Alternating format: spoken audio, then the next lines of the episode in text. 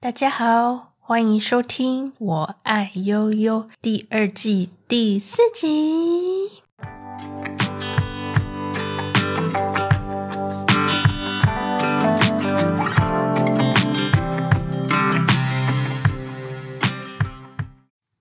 Hello，有没有想念我？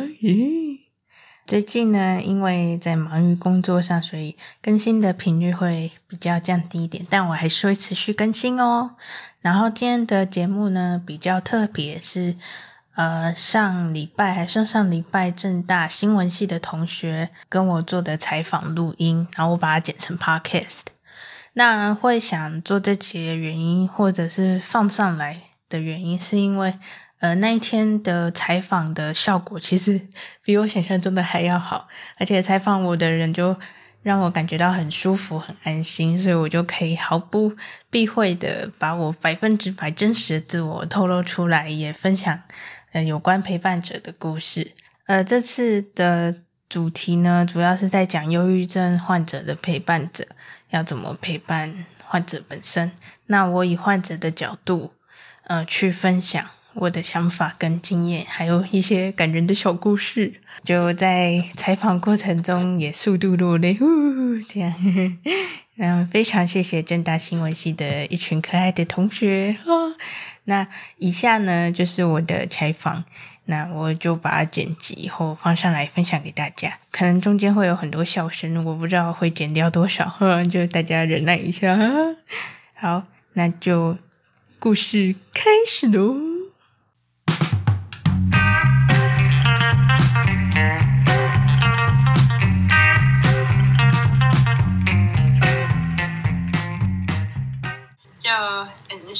小优好了，优优秀的优，嗯，好，好，好，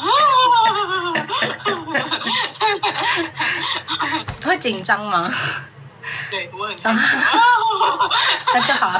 好，那我想先请问一下，就是你现在啊，有没有对于陪伴者，就是比较印象深刻的一个经验，或者是你特别有想讲的部分？呃，我的忧郁病史大部分的时间都是男朋友陪伴的，是我男朋友陪伴，我非常的感谢他，因为他是神队友，就是他不会对我的病况有任何的批判，或者是对我的病情有任何的。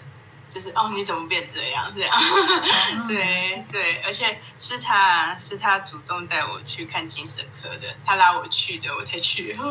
我一开始不愿意就，所以我觉得陪伴者很重要的特质就是要贴心吧。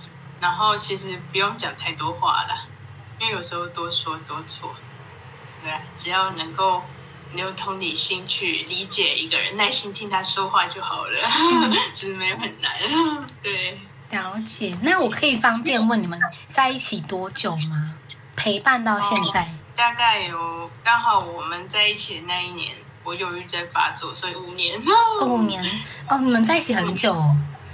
哎，对啊，算蛮久的，嗯、感情很好哎。哦、没有啊，没有。一开始发我发病前一直跟他吵架，那时候其实我就有症状，反正是我忧郁症之后开始做心理跟服药。然后跟他的关系才变好的，，oh. 我们比较特别。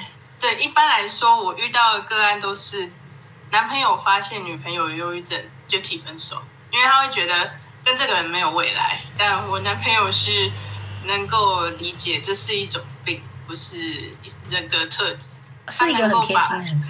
对对对，人很好。我今天本来想问他要不要一起说话，可是他有点害羞。对，他是一个很贴心的人。对对对。嗯，哦，所以是可能在一起之后才才开始就医的，就是在这之前没有想要去类似的咨商之类的吗？哦，完全没有，因为我以前个性非常的倔强，很有自己的想法，坚持己见。我以前会觉得。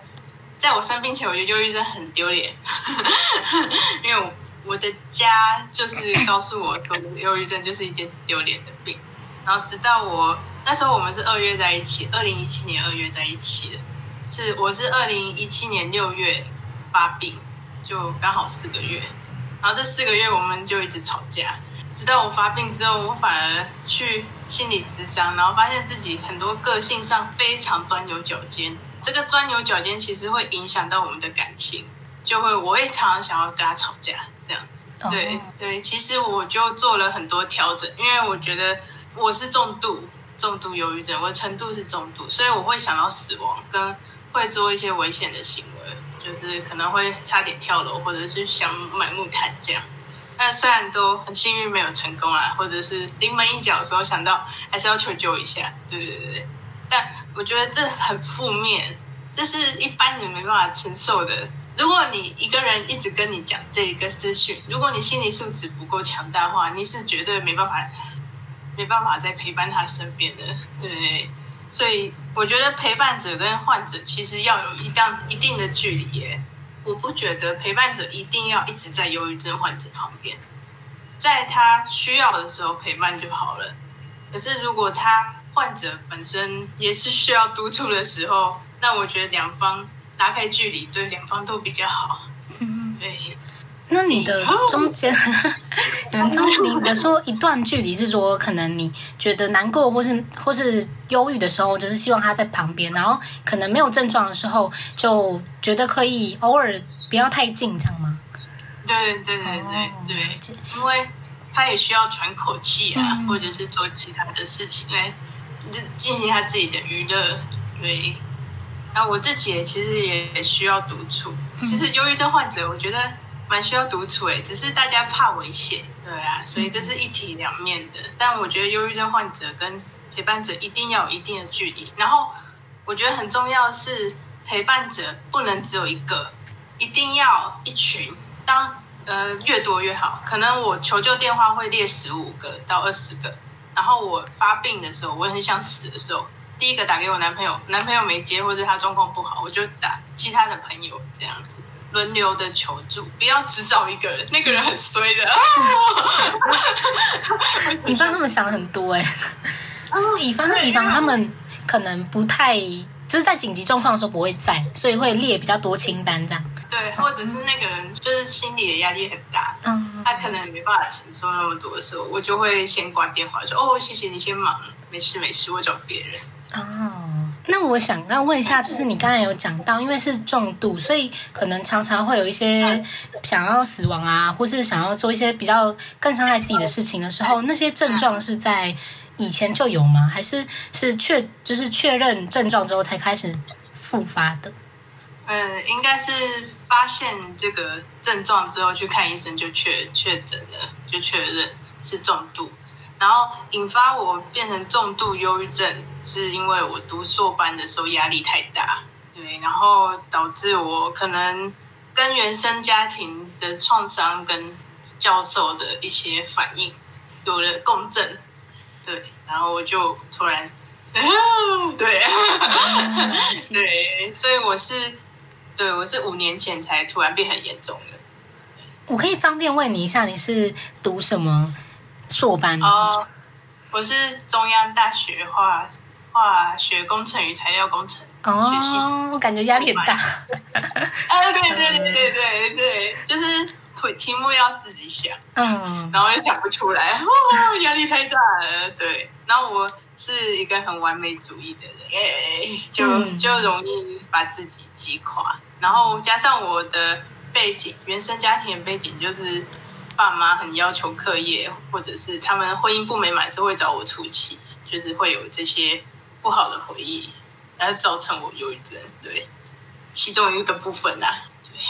嗯，所以这可能是家庭部分让你更有点算是延缓治疗的时间吗？你刚刚有说到说家庭可能会觉得忧郁症是一种不太好的病，哎、对对对，啊啊、嗯，对，其实。好啦，其实其实我高中或国中的时候，我就发现我怪怪的，但我没有就医。那时候可能只有轻度，我是延了十年我才就医，而且是已经到很严重了，我才就医的。所以忧郁症是一个很不容易被发现的病，然后大家会觉得啊，只是心情不好吧？就是它有一个很困难察觉的地方是，到底是心情不好，我最近压力太大，还是真的我生病了？这其实是需要看医生的，然后要慎选医生。对啊，因为我有遇过庸医，就是直接听我症状，直接开抗忧郁剂，那我没有讲什么，所以我就不知道我到底是怎么了。后来有换比较好的医生，他有告诉我就是重度忧郁，课业是最后一个稻草，那压压倒我最后一个稻草，然后就发。那但其实忧郁症主要原因还是跟原生家庭有关。唉，没事。我可以问一下，现在有好一点吗？就是家人有比较给支持吗？呃，他们有接受啦，已经，他们也花了四年。前四年我还是蛮辛苦的，就是没办法回家。长辈会觉得我在演戏，或者是我被我被煞煞掉这样，被某些那根啊什么的。就是被赶出家门的也有，是最近一年他们看我好转，然后他们两老觉得比较能够接受这件事。然后我爸爸自己也有去看精神科，他也有忧郁症，其实他之前自己都不看。对，可能也是家庭跟社会的风气，所以可能会嗯会冤枉我就医。对，所以家庭是我不太适合的陪伴者。嗯、当初的感受为何呢？我被抛弃了，对。你是说哦，当初被家人吗？对啊，因为就是家人知道我忧郁症的反应，居然是你不要在那边假鬼假怪，或者是啊，你一定是被被附身了这样子，或者是我爸爸不能接受我忧郁症的事情，就一直找我吵架，然后妈妈就会站在爸爸那边说，你要让爸爸多一点啊，这样。就是我的生病这件事，我在他们世界里完全被否认的。所以我连回家都没办法，对，所以我就一个人在外面。刚好我那时候就继续租我硕班原本要租的房子，所以我才一个人，就变得很孤单。但还好有我男朋友，还有其实我陪伴者不只有人呢，我还有狗狗。嗯，就是我遇到的校园流浪犬，他们宠物的陪伴其实也是一种心理治疗。就是他们其实就是能够理解我现在状况不好，还会送我回家，或是送我到智商中心，对，就非常的温暖。对呀、啊，是在中央大学的狗狗吗？啊，对对对对、oh.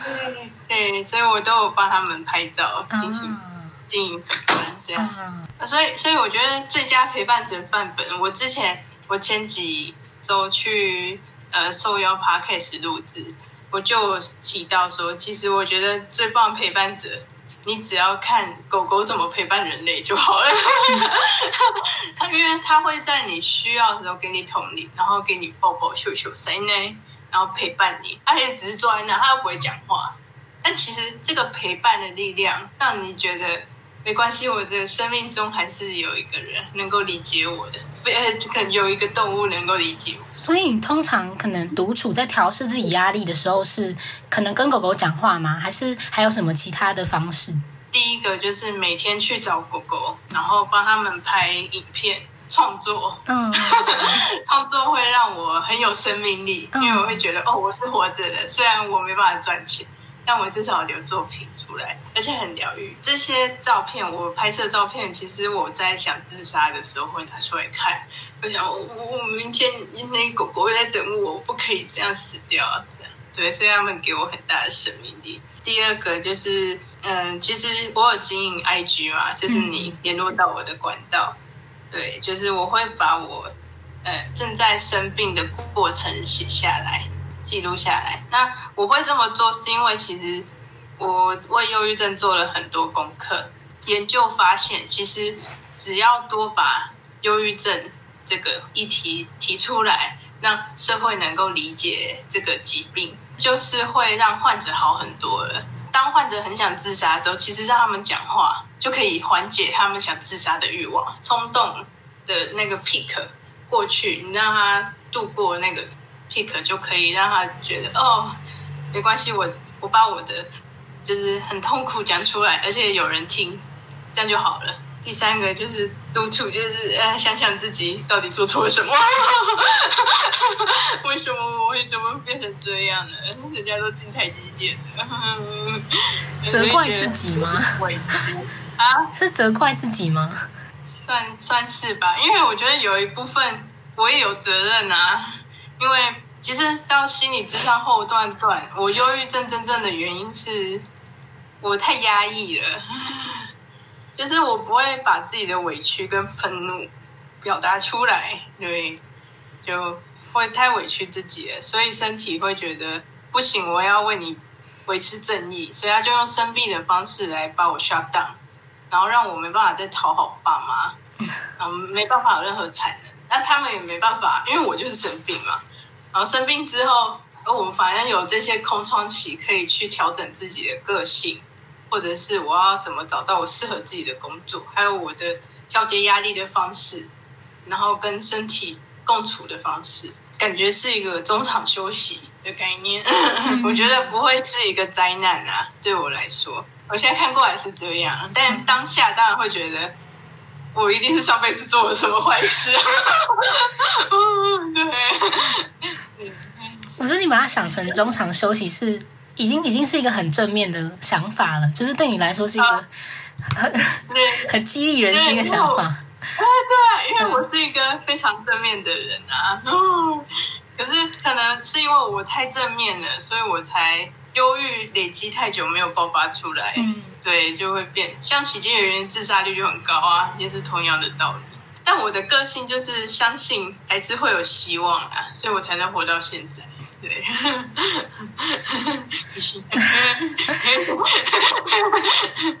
所以自从确认就是状况之后，你就比较愿意去跟别人讲你的情绪嘛？就是有想要让别人聆听这样子，因为以前可能比较压抑。哦，会，但其实我会分辨哪些人适合当陪伴者，就是倾听者，哪些人不适合。像有些人其实很害怕听到忧郁症，他会觉得很尴尬。他说：“我靠，你这样跟我讲，那我要怎么回你？万一我说错话又害你想不开怎么办？”就有些人会选择逃避，可能就不回讯息，那我就不会再找他。但另外一种人是会主动询问：“哎，你今天还好吗？你有吃饭吗？”就是他会问一些很稀松平常的事情，他不会直接问：“哎，你现在状况不好吗？”不会，他就是很日常的关心。那其实这种日常的关心就会让我觉得啊、呃，有人是在乎我的。我也有看过一个报道，就是说，其实陪伴者只要陪伴患者做平常生活中会做的事就好了。啊，我觉得我有学到一课哎，我我之前没有这样想过。哦，真的吗？我我以为是可能会问，就是比如说今天有，就是会会以症状为主，就是还是会关心，但可能不会说这吃饭吗什么之类的。对对对，而且发生什么好笑的事这样？对对对。通常日常的关心是最重要的。我觉得日常关心会让我们彼此降低彼此的尴尬，因为陪伴者会觉得哦，我又要准备接受可能很负面的回应，然后忧郁症患者会觉得 我讲出来我会不会就没朋友了？对，所以所以其实有时候其实。闲聊还是很重要的，对，觉得日常的对话跟联系，就是人与人之间连接，人与人之间的社交，其实它就是非常帮助那个治疗了。嗯，所以朋友都很重要。嗯，那所以你通常希望就是可能陪伴者在跟你相处的时候，还是以日常关心，然后多聆听这样的方式为主吗？还有什么你比较喜欢的？方式吗？就是你自己觉得对你来说很有很有帮助的。抱抱算吗？啊、哦，算了算了，肢体接触，肢体上的鼓励。嗯，因为如果是话语，你真的很想安慰别人，我觉得与其说加油，可以取代成辛苦你了。这两个话就差很多。加油好像是哦，我好像不够努力，我快喘不过气，人家才会跟你说加油。嗯、对。但其实我们比较想听到的是辛苦你的，你很累吧？这种同理的话，还有嗯，谢谢你活下来已经很不容易的这种的话，这种话听到就会觉得哦，你就是你有看到我的辛苦。好，那诶我想问一下，就是你有没有？因为你有提到说跟男朋友相处，就是他陪伴你很多，就是你会感到很快，就是在当下的时候会觉得很快乐。我想问一下，有没有比较让你印象深刻的经验？有吧？印象最深刻的是我有一次要拿水果刀捅自己，然后那那时候很失控，他就抓住我的手，然后给我抱抱，说：“我没关系，我在这里。”这样，我想哭啊！太感动了吗？对对对，还有还有，我有一次就是嗯，又走到顶楼，想要自杀，对，因为跟妈妈要钱妈，跟妈妈起了口角，妈妈觉得养我很累，他就讲出这样的话。我你知道我我养你很累吗？这样我想退休了，这样，那我就走到顶楼，然后那时候就我还是有求救啦。我觉得心理智商在这时候还是帮助了我。那时候我在往上爬的时候，我会有一个闪过一个智商师的话说：不管怎么样，如果你开始往上往顶楼走，你一定要打电话，打给谁都可以。那我就打给我男朋友。然后就在那边哭啊，我不能用啊，这样，然后就很想往下跳，他就很紧张，只安慰我，直到我回房间，他也要求看视讯，他要确认我有没有还在那里徘徊。就其实还好有我男朋友啦，不然我可能。他当下他当下怎么劝你不要继续你的行为？哦，他就说金钱的事情我会帮你处理，不要因为这个难关就放弃生命，这样我会很难过。这样，然后然后我就跟他说，呃，可是你家人说我忧郁症很就是很不健康，要选一个健康一点女友。我说你可以选一个比较健康的，他就说不要啦，你走了之后我会很难过。对，我就好吧，算了，试试看好了。那个爱的力量很强大哎。对啊，我我最近还在抱怨我们有点太老夫老妻了，但是很贴心的男人。嗯，所以你特别可能你觉得最窝心应该是还是以抱抱为主，感觉听起来像是这样。对，因为我觉得肢体的传达是最直接的，而且比言语还要胜过千言万语。因为有时候讲话可能。没有比抱抱还要来的疗愈。Oh. 我个人啊，对。你有问过他说这五年他有没有辛苦的时候嘛？他都怎么调试他的心情？就是他有没有曾经因为生病这件事可能无力感，就可能不是因为想放弃，可能是因为没办法处理你的情绪，感到很失落的时候，那他都怎么处理？有啊，他那时候。除了陪伴我之外，他的硕士论文也非常难写，比我还要难。那时候他也有毕业压力，所以就变成他有跟我说过，他其实很害怕夜晚的来临，因为他晚上就要来陪我，可是他白天又要处理那些 data，所以我们有一段时间都是我在床上睡觉，然后他在这里写论文，这样怎么调试呢？其实我们之间交往还是有一个原则，应该是那原则帮助我们，就是我们还是会分开一阵子，可能一天只会相处个呃睡前到隔天吧，顶多这样。因为我太常做噩梦了，就是睡前到隔天，但他不会一下课就来我家，不会。我们中间一定会有一段独处的时间，就我觉得这个独处的时间跟拉开这个距离，能够帮助我们可以喘一口气，这样。对，那另外我觉得是他的人格啦，因为他抗压性算蛮强的，应该算很强吧。如果说我会可能会提分手，嗯、可是可是他却没有离开，我觉得很厉害。呃，我觉得可能是还是有爱的力量啊。就是那时候我生病的时候，我们常常会去中坜仁海宫拜拜，然后那里有一座月老，这样，然后他就会常跟月老说。你把自己带在我身边，那他现在生病了，我希望能够陪他到他康复，这样至少，对对，那我就，当下有哭吗？有啊，就想起来还是会觉得很感动。但我们平常不会做轰轰烈烈的事情，嗯，这样就够了啦。对，我们就是非常的平淡，就是很像老夫老妻那我们也不会轰轰烈烈的，对，所以有些人会觉得我们有点奇怪，因为太理性了，对啊，像我们现在即使都住在中坜，我们还是坚持一个人一个套房，哎，我们不会要求同居，因为其实我们两个都需要自己的空间，而且其实我的生病更需要我自己一个人有一个房间，然后等到我需要有人陪伴的时候，他再出现就可以了。对，所以独处对我来说应该很重要。对，不然我会压力很大，因为万一我发作，然后又害他心情不好，那是不是我的错？对啊，所以那段期间其实常常发生，就是哦，我压力，他压力大，我压力大，然后我们就那天就不要见面，我就自己用靠药物或者其他方式解决，找其他朋友聊天。他是一开始就很会，就是应对你的情绪吗？还是他有去学什么啊？为什么可以这么？就是处理的非常好。他好像有自己去看忧郁症的相关影片，就打开来去。他好像有做功课，默默的做功课。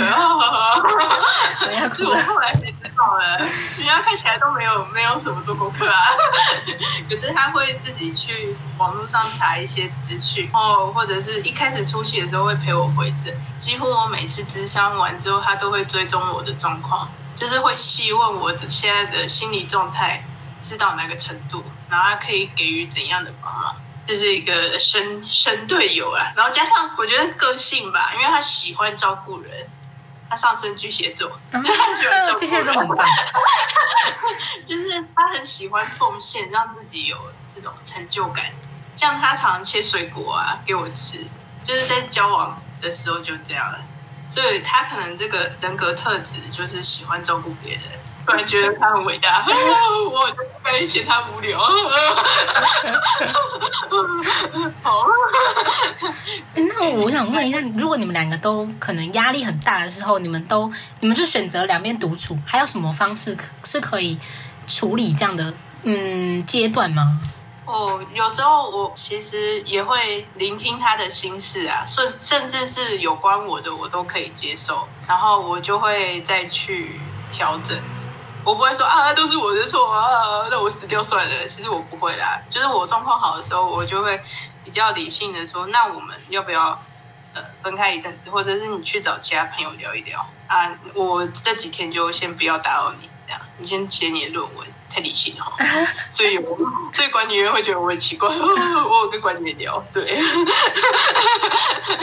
那你会想分享一下你对就是男朋友或是你很喜欢的陪伴者的想法吗？或是好的，也就是感谢啊，或者是各种情绪。哦，会想要谢谢他们，在我这么痛苦的时候还愿意留下来陪我吧。因为忧郁症的杀伤力是会连带影响到其他人。不管是心理状态还是就生活，也会影响到。我觉得他们非常的了不起，很伟大，能够同理我的感受。然后虽然我爸爸妈妈是比较无法陪伴我的那种陪伴者，但我觉得我妈妈做的一点很好，是她有她有养我，就是她有提供经济上的需求。那其实我后来自己出来出社会赚钱之后，我才觉得。原来妈妈的爱是用钱来表示的，就是她会没办法表达她的爱，因为他们那一代人就是这样比较保守，所以可能就会透过转账给钱的方式来表达关心。对，所以其实我都蛮，我都很感谢他们，尤其是我快要走的好几次，不管是狗狗啊，狗狗陪我陪我回家，就我一直说拜拜，他们还陪我回家，那我就当场发作，我就知道哦。还是有，还是有人关心我的，对。就如果没有他们，我应该已经不在了。就非常感谢 老天爷把我留下来。那我想问一下，你现在状况有比较，就是比之前好一点点吗？哦，好非常多。嗯、就是我的状况看起来，其实只要我不讲，人家都不会发现我忧郁症啊。而且我那么爱笑，嗯、对吧？感觉出来。对，我现在。对，我现在有那个正职的工作，我是做外场服务生，嗯，就是家里附近随便找一个，虽虽然薪水低，但就是那里的雇主都和同事都能同理忧郁症，哎，我觉得我被神佛保佑，我居然找到这种工作环境，对，然后我回诊都可以直接说，哦，我我这这次要去回诊，就不用再说呃家里有事这样，然后状况不好的时候都可以直接讲出来。对，就是我环境也很好。我康复到，我就原本都要吃安眠药睡觉，还有镇定剂随身携带。后来最近开始减药了。然后心理智商的部分，我觉得最大的改变是，我以前会二分法，就是会觉得我的我的理念才是正确，你的是错的。其实很多人会被这种二分法的的想法去搞得自己很忧郁，因为会有一种无力感。为什么这个世界不能够理解我的感受？问为什么这个世界会有这么多跟我不一样的，然后就会产生怨恨。但其实如果心态调整多一点包容的话，会轻松很多，就不会这么在意那么多小事情。所以我觉得最大的改变其实是我的心态，身体。倒是顺便啦，我觉得除了环境很好，就是环境可能很善待你之外，我觉得你也是一个很能同理别人的人，所以别人也愿意这样对待你。哦、嗯，呃，对对，因为我不喜欢麻烦别人。那感觉下来，应该没应该没有遇到什么可能比较不那么合适的陪伴经验，对不对？感觉是都遇到一些比较不错的陪伴者。哦，也有不好的啊，嗯、像我。阿姨，她会觉得我在忧郁症是一种借口，就是她会觉得我是在逃避我的生活压力，所以我就找一个讲法，让他让我可以不用做任何事，让爸妈来养我。他心里就是这样认为，所以他常常会说：“哦，你忧郁症，那我也忧郁症啊。”或者会是说：“啊。”你那忧郁症是因为你去中央那里很阴啊，然后被某些人耍丢了，这样 对，就是会不断的否认我的状况。但虽然我也有被跟过啦，这是另外一个故事。但其实跟他相处，我会觉得非常的不舒服。然后甚至他会批判我的男朋友，就批判我的生活，所有我身上做的努力，在他的口中都变垃圾一样。所以我会尽量少跟他接触。OK，我觉得跟他相处很痛苦。不过阿姨虽然没办法讲出什么好话，但她给我的帮助就是给我很多正邪的东西，然后调整我的风水，因为我原本对风水不太好。对，阿姨还是有表达她对我的关心啊，只是跟她相处，我觉得好痛苦哦，我会尽量避开。她会一直否定你的状态，对，不断否定我的状态。嗯然后否定这个病，会觉得你怎么那么不上进？他可能现在听到我薪水，会觉得 你怎么这种工作还做得下去？这样，所以可能平常就尽量少跟阿姨就是接触，这样。对对啊，因为有时候还是会一定要跟他相处的时间嘛，而且他会一直帮加害者讲话，就是我爸爸。他会说：“你爸爸也很可怜啊，什么的，所以他才会家暴你啊，就会合理化一些我受过的伤害。你真的很辛苦。其实我，嗯、呃，对，其实我爸妈也是这样啦，就是他们是到这两年才接受我忧郁症，前三四年也是觉得我在找借口啊，或者说你赶快找工作好不好？啊，我已经 躺在床上什么都不能做了，还叫我找工作，我那时候是最难过的，所以我会想自杀的那一次，就是因为。爸妈没办法谅解我，很难过，我很痛苦，然后还跟我说：“你对我来说很负担，我养你很累。”这样。那一次男朋友陪伴对你来说应该帮助是最大的吧？我觉得是因为狗跟人还是有差别的，狗狗没办法讲。真的辛苦你了，我我觉得听下来我也会觉得，我可能也没办法承受这种负，就是这种压力。嗯，嗯对啊，而且不准回家哎、欸。他怎么回家？我又没做错事情，我不是 COVID-19 确诊。对对，就被赶出家门。想请问，如果要帮陪伴者归纳几个重要的特质的话，哦，比如说要讲三个的话，你会学的是什么？耐心的倾听吧，给予社会支持，不管是金钱也好，心理也好。第三个是要有能够对抗无力感的那个心理强度，不管是他能不能帮助到患者，或者是患者本身的状况，他无力感，这种无力感，他要自己去接受，接受无力感嘛。那我们可以再提出一个有点不好意思的要求，就是，呃，你会方便录音吗？就是如果有，你会你想要讲的一段话，然后用你的声音讲出来。如果那如果你怕，就是你不你不希望露露出的话，也没有关系。哦，可以啊，因为因为我有在经营 podcast 啊啊，对耶，我看你听太入神了，我 忘记了，我有经营 podcast，然后我 podcast 其实就是在陪伴很重郁的患者所经营的，因为因为我那时候我独处很多时间嘛，就是我男朋友去学校或工作的时候，其实我很多时间都在独处。还有一种陪伴是声音的陪伴，它是就是可能放音乐啊，像我很喜欢钟鉉的歌，所以他死掉了，说谁？对，或者是有时候会看一些自己喜欢的衣服直播，因为我对衣服很有兴趣。对，就是声音的陪伴，其实也是一种陪伴，不一定要一个人或一个物体。嗯对，有时候声音的陪伴也很棒。我可以录啊。啊你平常住在台哎中立对不对？现在是在中立哦，现在中立哦，嗯，就没有搬家了，没有搬走。我比较适合住在外面，不适合住回家。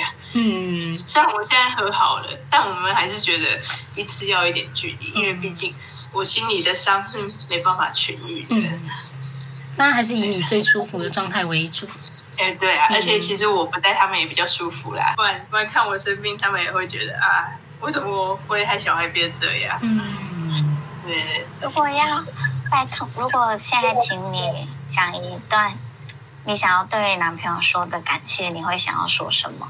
哦，娶我吧！没有，他在旁边嘛，只是想说。真的好好哦。好啦，就非常谢谢谢我男朋友啦，一直陪伴我。那如果没有你的话，我应该没办法走过忧郁症的第一。不论我们走多久，缘分到多久，甚至会不会在一起到老，就还是谢谢你啦。就是你是我生命中的贵人，能遇到他非常的幸福。哎，然后我也希望他可以健康幸福就好了。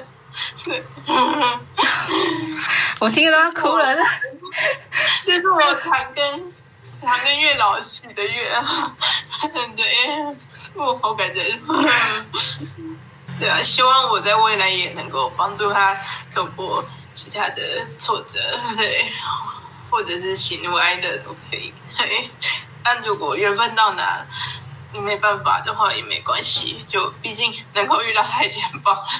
对，这样可以吗？当然可以。好，我跟你说。他如果听到，他还会哭。还会哭吗？我觉得太好了。很感人。那我们今天就差不多到这里。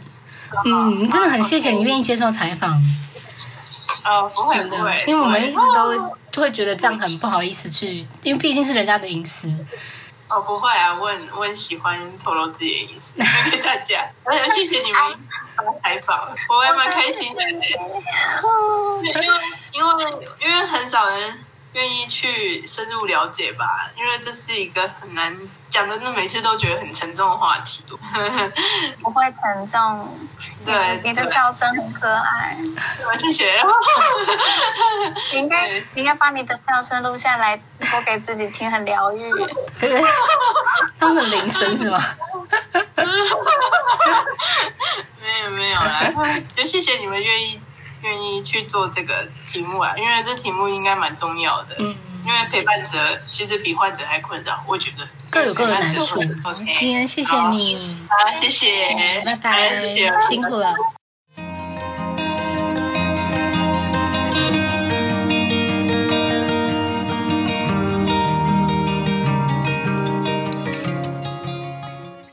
好，以上就是。那天的采访内容，我特别跟呃记者同学要了录音档回来，然后剪辑给你们。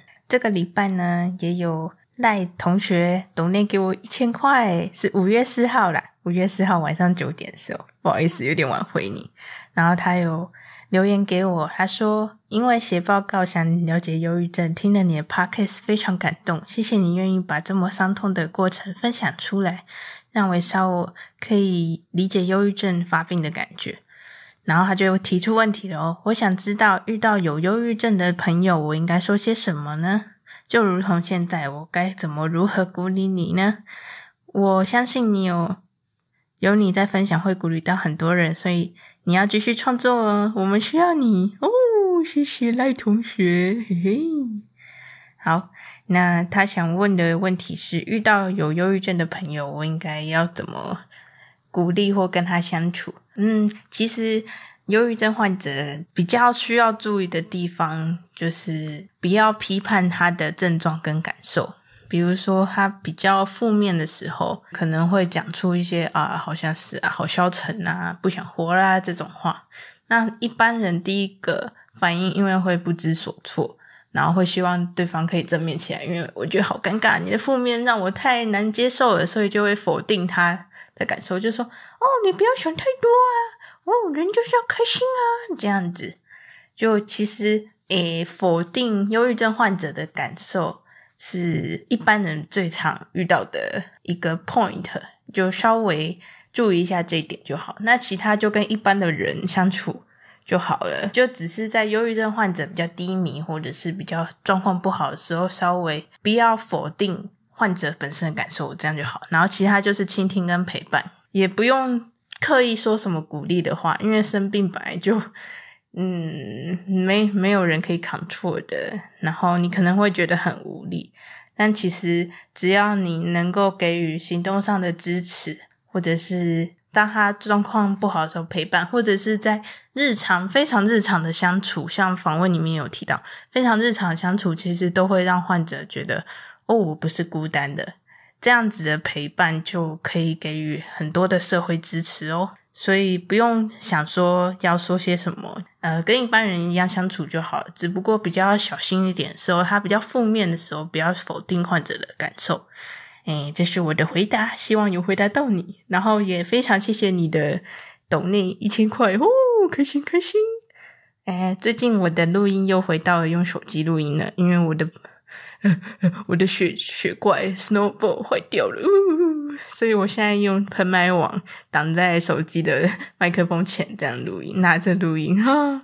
那对，我会把你们抖内的钱存起来，会继续回馈在这个频道上。比如说，可能之后我比较有收入，或者是抖内比较多的时候，我可能会更换更专业一点的麦克风。对，然后我不知道 Snowball 要上修多久，但我希望你们收听的品质是可以跟前几名的。品质是一样好的，因为我其实觉得设备还蛮重要的。虽然我的主打应该不是设备啦，我的主打应该是我的内容。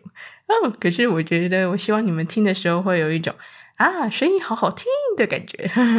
然后我也希望可以呃有来宾或其他人可以一起来跟我录音，就可能需要两只麦克风跟监听耳机这样。这是我现在目前的想象。但嗯，我会尽力去邀请呃其他的来宾来分享啊、或者是你们也可以留言想要听的内容或者是问题，呃，可以留言在我资讯栏的 IG，嗯，IG 小盒子或者是抖内留言给我也可以，FB 粉专的私讯也可以，就诶这些这些粉专你们都可以留言，然后我就会。统计一些问题，把把这些问题变成我下次录音的题材。好，希望你们喜欢今天的节目哦。那欢迎呃留言小盒子给我鼓励，或者是按下方抖内连接抖内一点小钱都可以哦，哦，让我更有动力创作。呃，每次看到抖内的数字，其实是我让我继续在工作之余呵呵 没有力气的时候，还可以继续创作的动力。不是因为有钱，而是那种被肯定的感觉，很开心。然后我会把频道上的收益都继续回馈在频道上。那如果最近也有其他的小故事，我会再来分享哦。那我们下次见喽，拜拜。嗯。